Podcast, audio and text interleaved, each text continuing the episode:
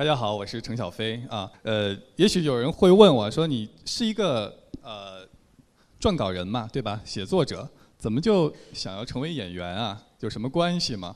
因为我是中戏毕业的，在中戏的时候啊，我们受到很多教育啊，受到很多刺激，然后会有很多这个呃导演、制片人还有经纪人来找你说：“哎呀，小伙子形象还可以，要不要来演戏？要不要来签约我们公司当歌手？”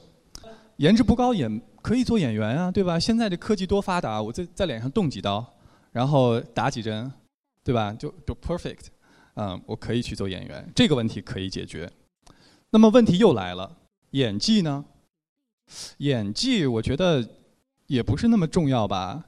有很多人他都演得不好啊，没有演技也照样火呀，对吗？非常火，他们非常厉害，演什么都一个样，都是他自己，特别厉害，啊，我也挺佩服的。好吗？颜值解决了，呃，演技解决了，那还有什么问题呢？我呢，在上学的时候呢，学的是主持人专业，我们也会上表演课。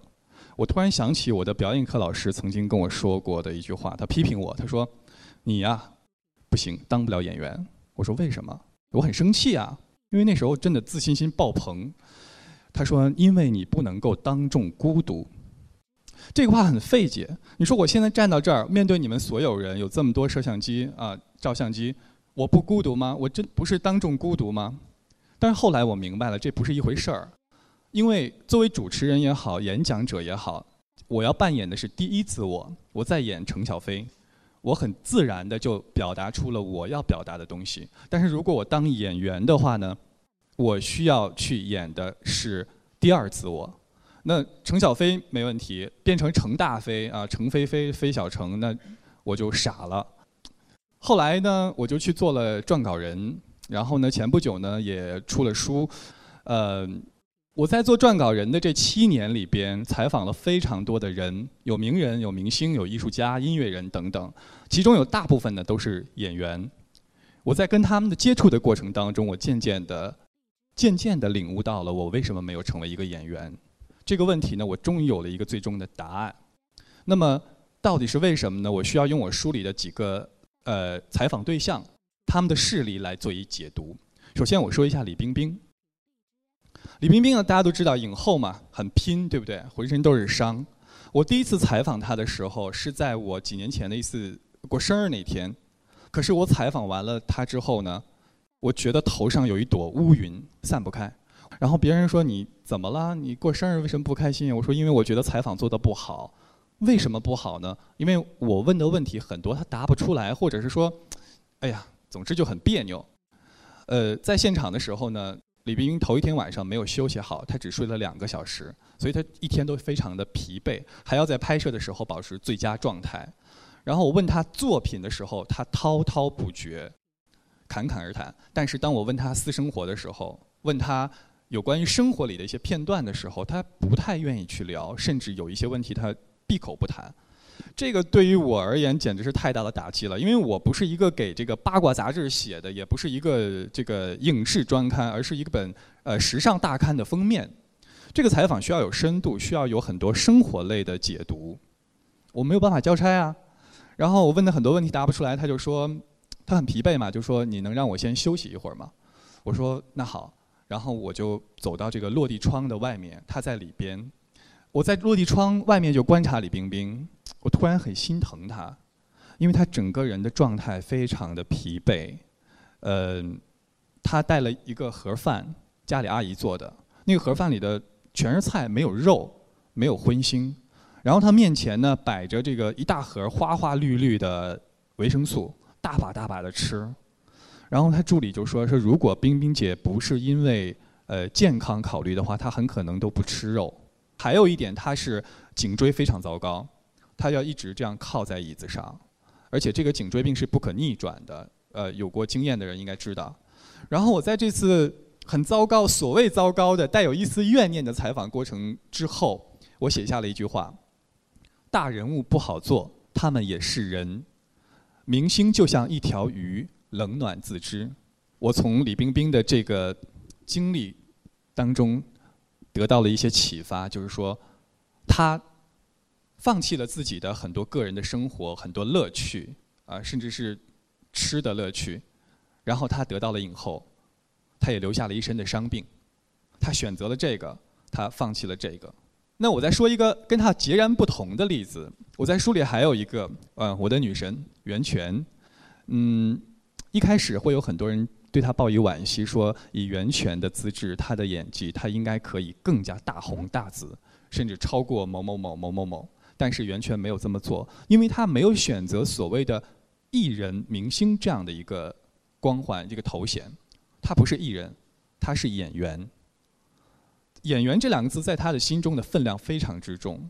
那，呃，他获曾经获得过中国戏剧界的最高奖项梅花奖，这个足以证明一切。然后他坚持，他希望能有自己的生活，有一份自由。他不想被所谓的明星的光环式的生活夺去自己的普通人的自由。他跟李冰冰不一样，他选择了这个，放弃了那个。那我们说有谁是对的或者是错的吗？没有，他们都是对的，他们的选择都没有错，而且他们都是非常享受的、非常幸福的、快乐的。可是我觉得这两种选择做起来都很难，对吗？重要的不仅仅是选择，而是选择之后你要一直坚持下去。那还有一位人非常坚持，他就是邓超。他做演员的时候，大家公认他有好演技，是影帝。但是当他做导演的时候，遭遇了一个舆论的滑铁卢。很多人说他拍的是烂片，甚至在他第二部作品还没有上映之前，就有已经有人对他扣了一个帽子，说烂片。然后我去采访他的时候，第二次采访他是在他的第二部电影。呃，这个《恶棍天使》之后，我们这次聊天的时候，在上海的外滩，呃，和平饭店的一个露台上，然后初春的阳光照在他脸上，他整个人就洋溢着一种特别、特别美好的感觉。你会觉得这个人有一个赤子之心，然后你会对他为他的坚持所打动。这份坚持不是每一个人都可以做到的。那我想，也许会有很多人，尤其是。呃，小女孩们可能对我书里的一位小鲜肉感兴趣，那就是吴亦凡。我年龄比较大，我对小鲜肉不太了解。然后采访之前呢，特意做了很多功课。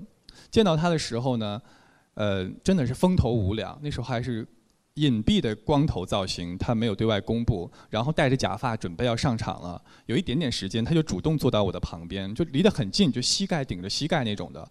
他没有什么不自在，我反倒不好意思起来了。然后通天整个采访和拍摄下来之后，我觉得他非常的有有礼数。然后呢，给我印象最深的，就是我们在拍片的时候，他站在那里，他不用摆什么 pose 啊，只要站在那里就好看。然后我们选出来的照片呢？工作人员都说：“哎，这个 perfect，太太完美了，就要这个。”不，吴亦凡说：“不，我要那一张有情绪的，我不要这个完美的。”我就后来问他为什么，他说：“完美的也许并不是最好的，一定要有那个有情绪的才有意思。”他有自己的想法。然后前不久大家都知道吴亦凡就是遭受了一个被黑事件，啊，在这样的一个强大的舆论下面，他还是一直在坚持做自己，并且也没有耽误自己的工作。如果把我放在那样的位置的话，我觉得我我必未必会做得到，甚至我可能就直接崩溃了。真的，做演员真的需要非常强大的定力、强大的内心。其实像黄晓明这样的人，虽然大家可能看到的是他风光的一面，其实他曾经非常倒霉过，嗯，出过很多车很多次车祸，真的很多次车祸。他当年真的很倒霉。他刚上电影学院的时候呢，被呃崔新琴老师说他是一块木头。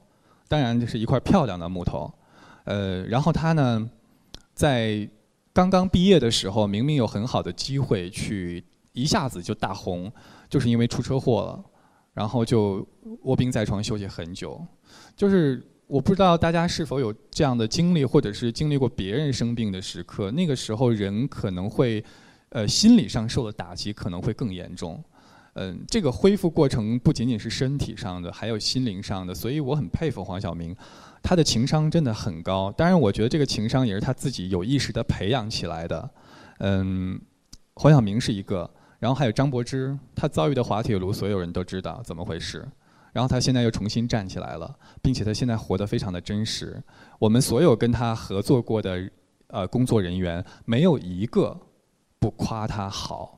他在现场非常的专业，嗯，而且他所表现出来，就是哪怕他不同意你这个方案，他说我们要重拍，他的表达方式是会会非常非常让你接受的，而且他所表达出来的这种态度是让你不得不去同意他，非常的有非常专业，嗯，然后我觉得其实总结来讲啊，大部分的演员可能都有鲜为人知的，就是经历了很多很多很多困难的一面，但是因为大家。